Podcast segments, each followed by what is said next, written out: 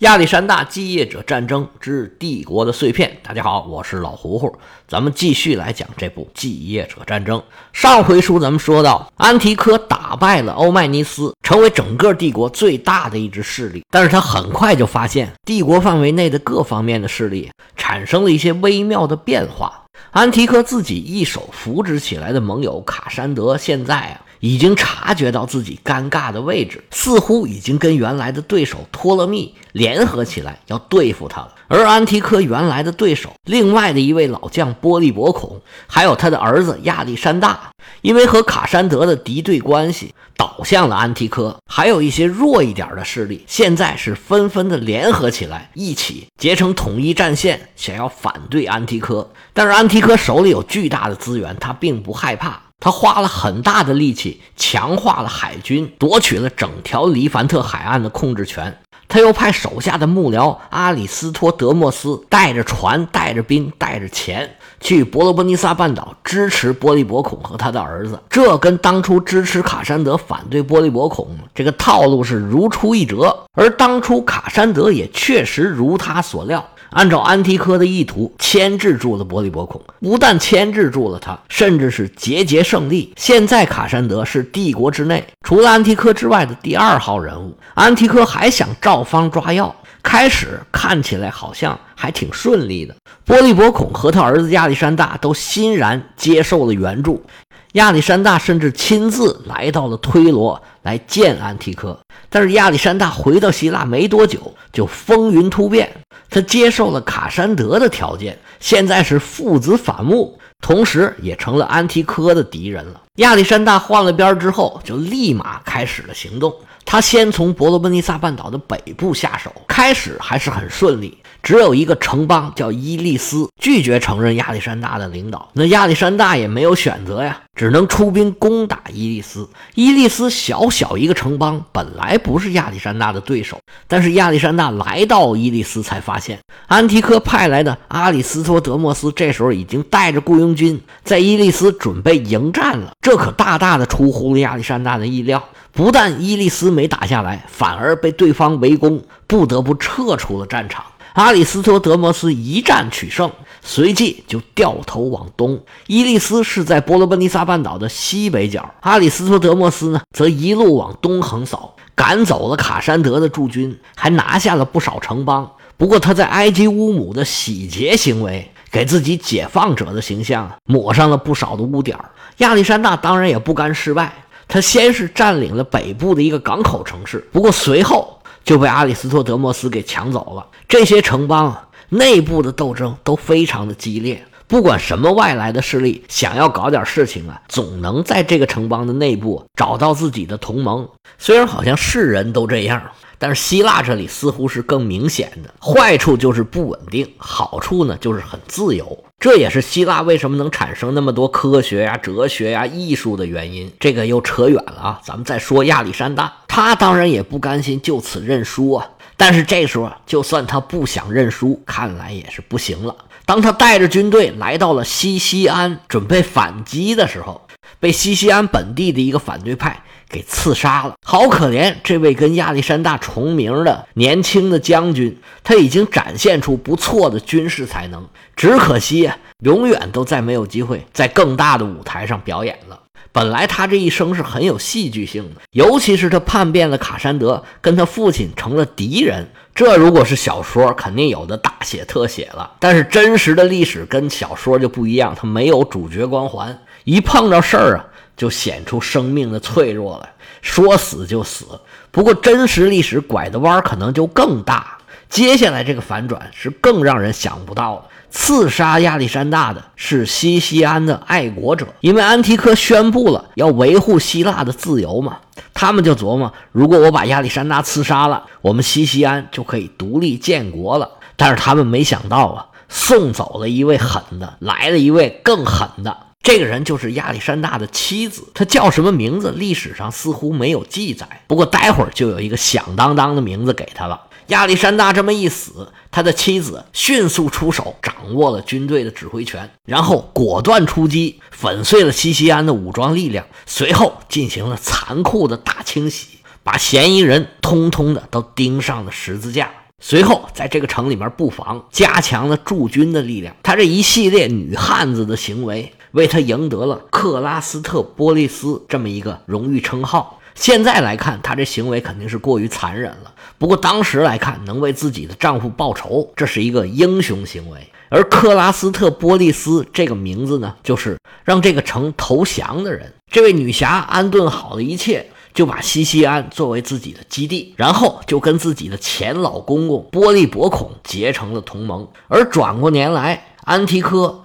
召回了阿里斯托德摩斯，又派了另外一个将军过来，带来更多的船、更多的人和更多的钱。当然，他也希望前两年安提柯颁布的那个让希腊自由的法令现在还有影响，这样他就能获得不少城邦的支持。这位将军名叫特勒斯夫洛斯，他在波罗奔尼撒一登陆，试探了几个城邦，觉得哎不错，这个效果还在。因为希腊的城邦啊，都是有很多个派系，只要你愿意支持其中一个派系，你总能找到同盟。但是当他找到波利伯孔跟他的儿媳妇的时候，他就发现呢，之前的同盟这时候似乎已经瓦解了。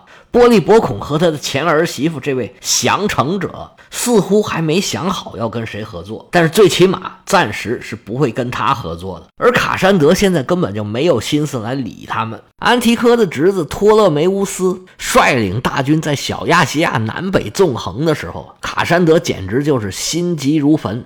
欧迈尼斯被安提柯打败之后，安提柯在亚洲的对手就很少了。如果没人牵制他，他就可以肆无忌惮的。对卡山德进行攻击，卡山德是绝对不想让这种情况发生。好在啊，在小亚细亚西南部还有一个阿桑德占据的卡里亚，卡山德觉得我可以帮助他，让他来牵制安提柯，扮演自己原来牵制波利伯孔的那个角色。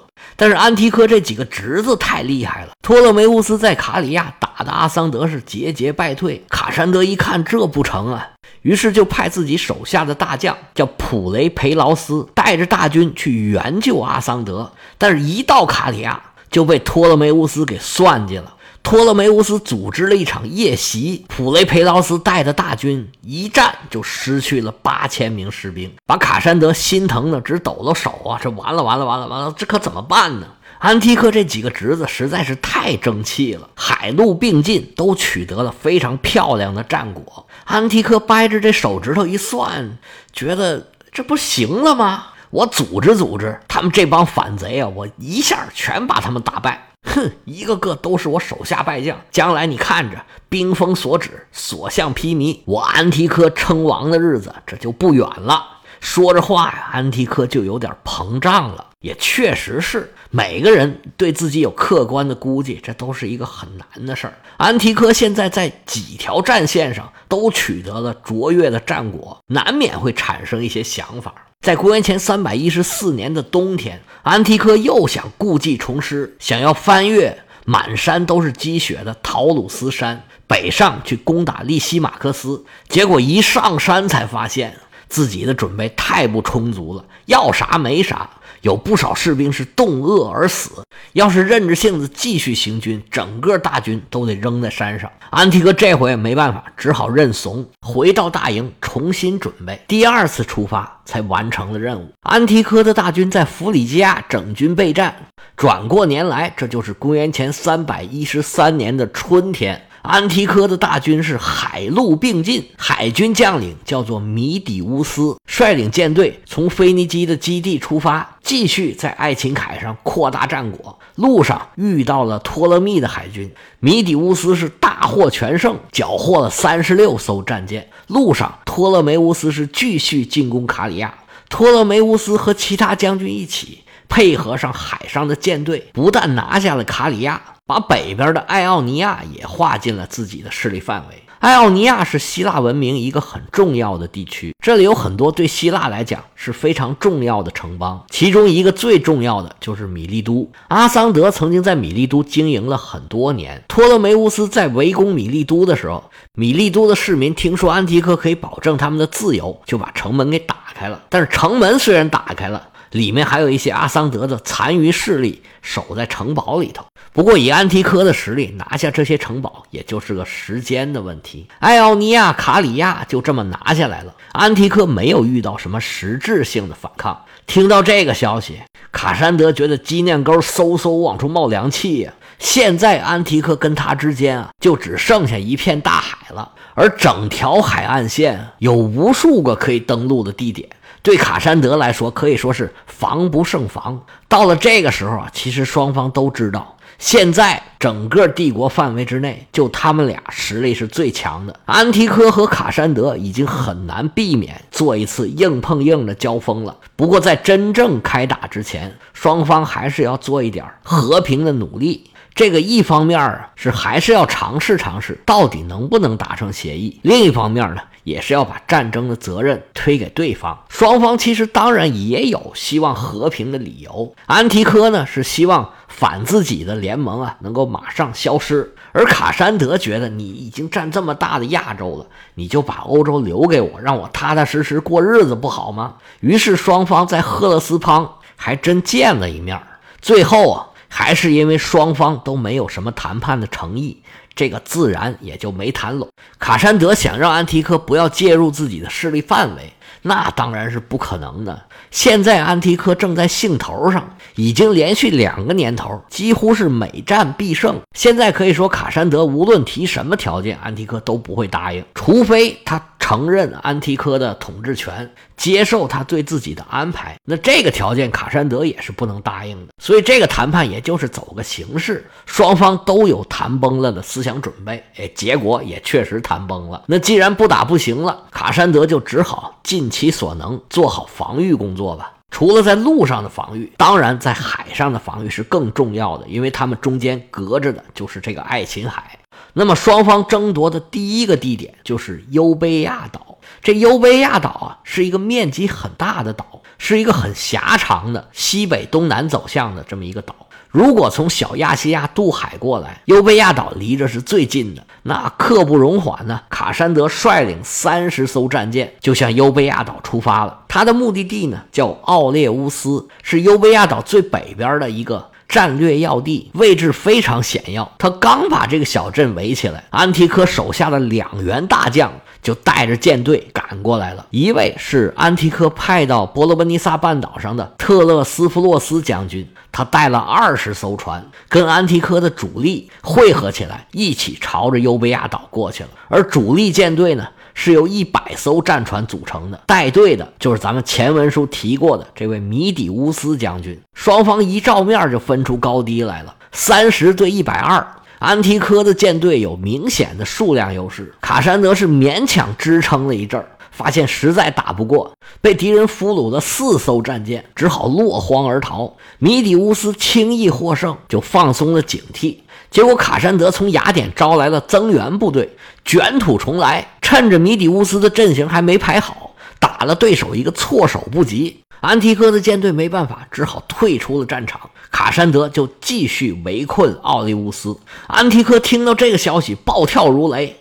随后派自己的侄子托勒梅乌斯带领一百五十艘战船去增援米底乌斯。这回啊，他们不打奥利乌斯了。这次进攻的目标叫做哈尔基斯。哈尔基斯这个城市现在是优卑亚州的首府。现在优卑亚岛跟旁边的一些小岛是希腊的一个州，叫做优卑亚州。现在百度百科上译作埃维亚岛，这就是古希腊语和现代希腊语的区别。现代希腊语译成埃维亚岛是更准确的。哈尔基斯呢是优卑亚岛上最大的城邦，它离大陆是最近的。从这个角度上来说呢，战略位置也很重要。托勒梅乌斯就挑动城里面的民主派，帮他们把城门就给打开了。当时正在围攻奥列乌斯的卡山德一听，这还了得，赶紧带着军队。狂奔一百公里，来到了这个小镇。他还组织了其他的军队，准备跟托勒梅乌斯来个决战。托勒梅乌斯本想在这打一仗，但是这时候啊，突然收到了他叔父的命令，说咱们不在这儿打了，咱们换个玩法。我们要从路上进攻卡山德，你赶紧带着战船回来，我需要运兵。托勒梅乌斯不敢违抗命令，赶紧带着舰队就回去了。这一仗虽然没打成，但是卡山德就更害怕了。要是安提柯带着大军穿越色雷斯，来到马其顿的境内，那对卡山德来讲，那真的就是噩梦醒不了了。但是有事儿也不能怕事儿啊，于是卡山德就偷偷的离开了优贝亚，开始组织防守。他先是来到了阿提卡，一个名叫奥洛普斯的小镇，在这儿建了一个要塞。这阿提卡呀。就是雅典所在的那个半岛，这里离雅典不远。然后又来到了底比斯，任命手下大将欧波莱姆斯控制住希腊半岛的大陆部分。哈尔基斯呢，他又安排了自己另外的一个弟弟，名叫普雷斯塔库斯，让他驻守在哈尔基斯。他这边还没安排完呢，托勒梅乌斯就又杀回来了，带着自己的舰队直扑哈尔基斯。卡山德的这位弟弟。既没有多少兵，也没有当地老百姓的支持，轻而易举的就被托勒梅乌斯给打跑了。而托勒梅乌斯呢，也没有派兵驻守哈尔基斯，为啥呢？因为他还有别的算盘。安提柯之前曾经说过，我要作为希腊的解放者，保证希腊不受他们的压迫奴役。托勒梅乌斯赶走了卡山德的弟弟，跟当地人说：“啊，我给你们自由，我可不能像他似的还在这驻军。”其实他是想得到更多城邦的支持。你还别说，这招还真管用，很快就有大量的城邦向他宣誓效忠。托勒梅乌斯一看自己的招数奏效了。他的下一步就是雅典。现在在雅典执政的是法莱卢的德米特里乌斯，他在雅典执政已经有六年时间了。虽然各方对他都不是百分之百的满意，但是呢，他还是能把握整个的平衡，做的还是不错的。但是托勒梅乌斯一来雅典，大家都有点尴尬，因为卡山德在比雷埃夫斯港是有驻军的。托勒梅乌斯这么一来，双方只要一打仗，雅典必然遭殃。这个时候就是发挥这个法莱卢的德米特里乌斯的政治手腕的时候了。他出面跟大家呀都签了一个互不侵犯的协约，雅典还是保持原样，托勒梅乌斯呢也可以放心去进攻底比斯了。